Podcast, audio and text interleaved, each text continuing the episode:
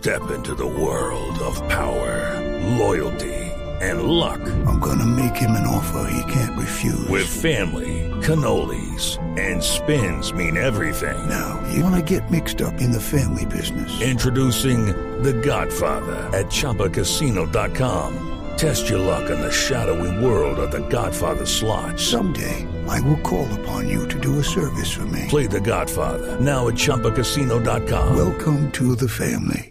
No purchase necessary. VGW Group. Void where prohibited by law. 18 plus. Terms and conditions apply. Granando los temas de la semana. Otro de esos tiene que ver con un informe doloroso, Juliana, oyentes y televidentes de Noticias Caracol ahora que nos sintonizan en este momento. Y es eh, un informe que reveló el DANE sobre la indigencia en Colombia. 34.091 personas viven en la calle en nuestro país, según lo que nos reveló el DANE esta semana. 392 municipios de Colombia reportaron la presencia de habitantes de calle, en su mayoría hombres, el 80, más del 87%, y en promedio, la edad oscila entre los 24 y 44 años de estas personas que están habitando las calles de nuestro país. Pero It is Ryan here, and I have a question for you. What do you do when you win? Like, are you a fist pumper? A woohooer, a hand clapper, a high fiver. I kind of like the high five, but if you want to hone in on those winning moves, check out Chumba Casino. At ChumbaCasino.com, choose from hundreds of social casino style games for your chance to redeem serious cash prizes. There are new game releases weekly, plus free daily bonuses. So don't wait. Start having the most fun ever at ChumbaCasino.com. No purchase necessary. VGW Group. Void were prohibited by law. See terms and conditions. 18 plus. para profundizar en este tema, nos acompaña a esta hora Juan Daniel Oviedo, que es justamente director del DANE. Juan Daniel, muy buenos días. Muchas gracias por suspender su descanso de domingo para acompañarnos y hablar sobre los habitantes de calle de nuestro país. Muy buenos días, Juliana. Un saludo muy especial para ti, para Juan Roberto y a todos los oyentes. Eh, ¿Dónde lo pescamos hoy domingo hasta ahora, director? En Riohacha. Estamos, estuvimos hasta las dos y media de la mañana en la comunidad de Los Olivos, eh, cerca a Uribia, eh, en una negociación con las autoridades del pueblo guayú para avanzar en la visibilización estadística del pueblo guayú en el marco de la sentencia T302 de la Corte Constitucional que declaró el estado de cosas inconstitucional en cuatro municipios de La Guajira, precisamente por las vulnerabilidades que están enfrentando los niños, los temas de nutrición, los temas de acceso a educación, a salud, a agua potable. Entonces estamos por acá y ya de regreso eh, para Bogotá, a almorzar con mi mamá. A almorzar con la mamá. Pe- Pero antes cuénteme de esta reunión. ¿El DANE qué papel juega ahí en ese, en ese proceso que nos cuenta tan interesante? Bueno, el DANE, en el marco de esa sentencia T302 de la Corte Constitucional de 2017, eh, está eh, llamado y obligado a habilitar una herramienta para solucionar el estado de cosas inconstitucional y es construir en coordinación con las autoridades del pueblo guayú un sistema de información que visibilice precisamente con mucha desagregación los problemas de salud que están enfrentando niños y jóvenes en la comunidad del pueblo guayú en estos cuatro municipios y asimismo pueda caracterizar eh, social, económica y demográficamente a toda la población guayú que vimos en el Censo de Población y Vivienda de 2018 y que vemos también en otros registros administrativos que administra, por ejemplo, el CISBEN, eh, Prosperidad Social, a partir de sus programas sociales, el Ministerio de Vivienda, el Ministerio de Educación. Eh, Ahora, ahora sí entremos en materia, director, de, eh, sobre este, para hablar de este informe que, que reveló el organismo a su cargo esta semana, el, el censo de habitantes de calle en Colombia. ¿Cómo lo realizaron? ¿Cómo lograron detectarlos? ¿Y cómo lograron establecer estas cifras tan dolorosas de un panorama que para muchos puede ser invisible? Pero que sin duda refleja tal vez de las cosas más vergonzosas que tenemos como sociedad. Sí, Juan Roberto, mira, aprovechando también el espacio de domingo, yo creo que para mí este es uno de los ejemplos más bonitos de como del valor social que pueden tener las estadísticas, porque ese censo de habitantes de calle pues está eh, en cumplimiento de un mandato legal, la ley 1641, de habitantes de calle que dice, bueno, hay que caracterizar a la población en condición de habitabilidad en calle con el fin de que las políticas públicas pues se construyan de forma pertinente y que resuelvan los problemas, por ejemplo, de consumo de sustancias psicoactivas o de eh, desconexión con el núcleo familiar que pueden tener estas personas como se visibiliza en el censo. Para eso, nosotros eh, trabajamos, una vez expedida la ley, trabajamos en la construcción de este cuestionario y en la discusión metodológica de cómo abordar a las personas habitantes de calle, porque sabemos que hay eh, algunas personas que nosotros tenemos que eh, llamar y convocar a unos puntos fijos, es decir, hacer una convocatoria.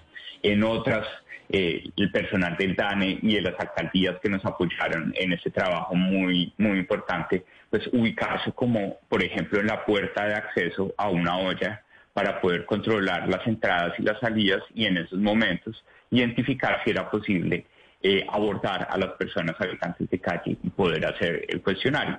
Tanto es así que hubo una cantidad de eh, personas habitantes de calle, aproximadamente el 15% de todas las que estamos contabilizando, lo que decía Juliana, de 34.091, el 15% fueron por observación, porque precisamente por su estado o por su agresividad o por su renuencia a dar información o a tener esa conversación, pues simplemente nosotros hacíamos el conteo de un habitante de calle más con unas condiciones básicas eh, que podíamos caracterizar por observación, pero ese trabajo es un trabajo que implica también una, un acercamiento social muy importante y por eso el trabajo con las secretarías de desarrollo social, de integración social, con las alcaldías o con equipos de las alcaldías fue supremamente importante para que pudiéramos recopilar esta información de 34.091 habitantes de calle en el país. Doctor Oviedo, pero estos mecanismos que, como usted dice, les permitieron un acercamiento social importante, pues arroja más allá de las cifras que son dolorosas y que ya hemos mencionado acá,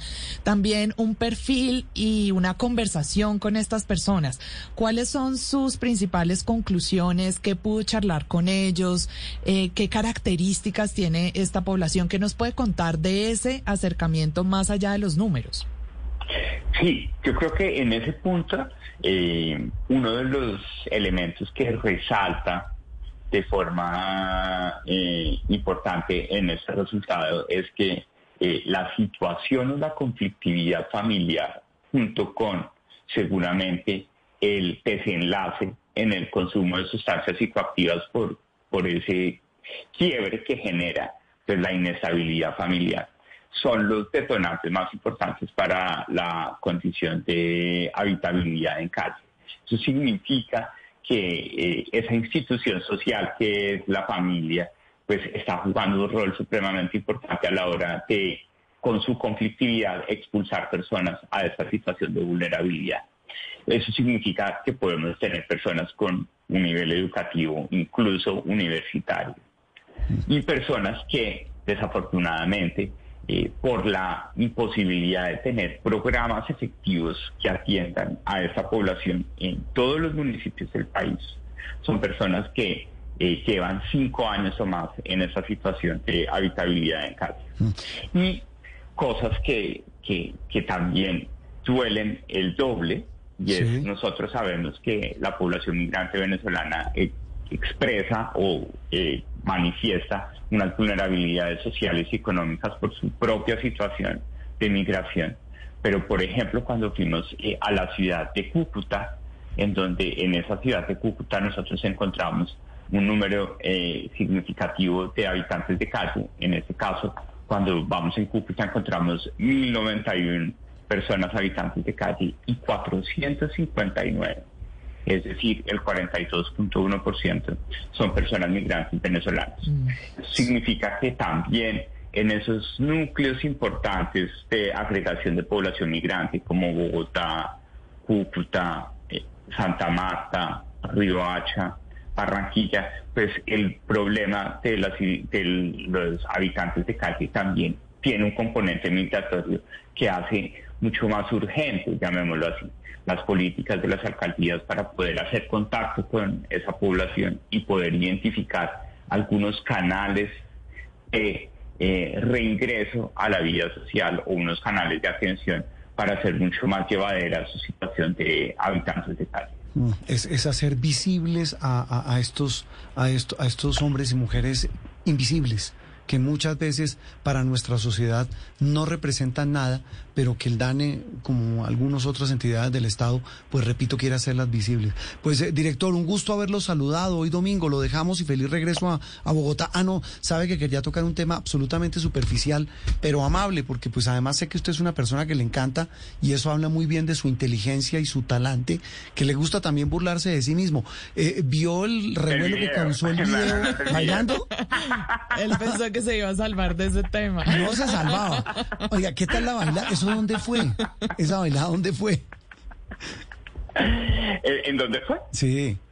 Uy, en un sitio que llevo muchos años yendo allá, ya, ya va a ser más difícil por la exposición. Es un sitio que queda ahí en la 39 a, con Caracas, que se llama El Asilo, que mm, tienen a veces eh, tecno, a veces tienen música industrial, y es un sitio que me parece supremamente agradable, sano, con muy buena música.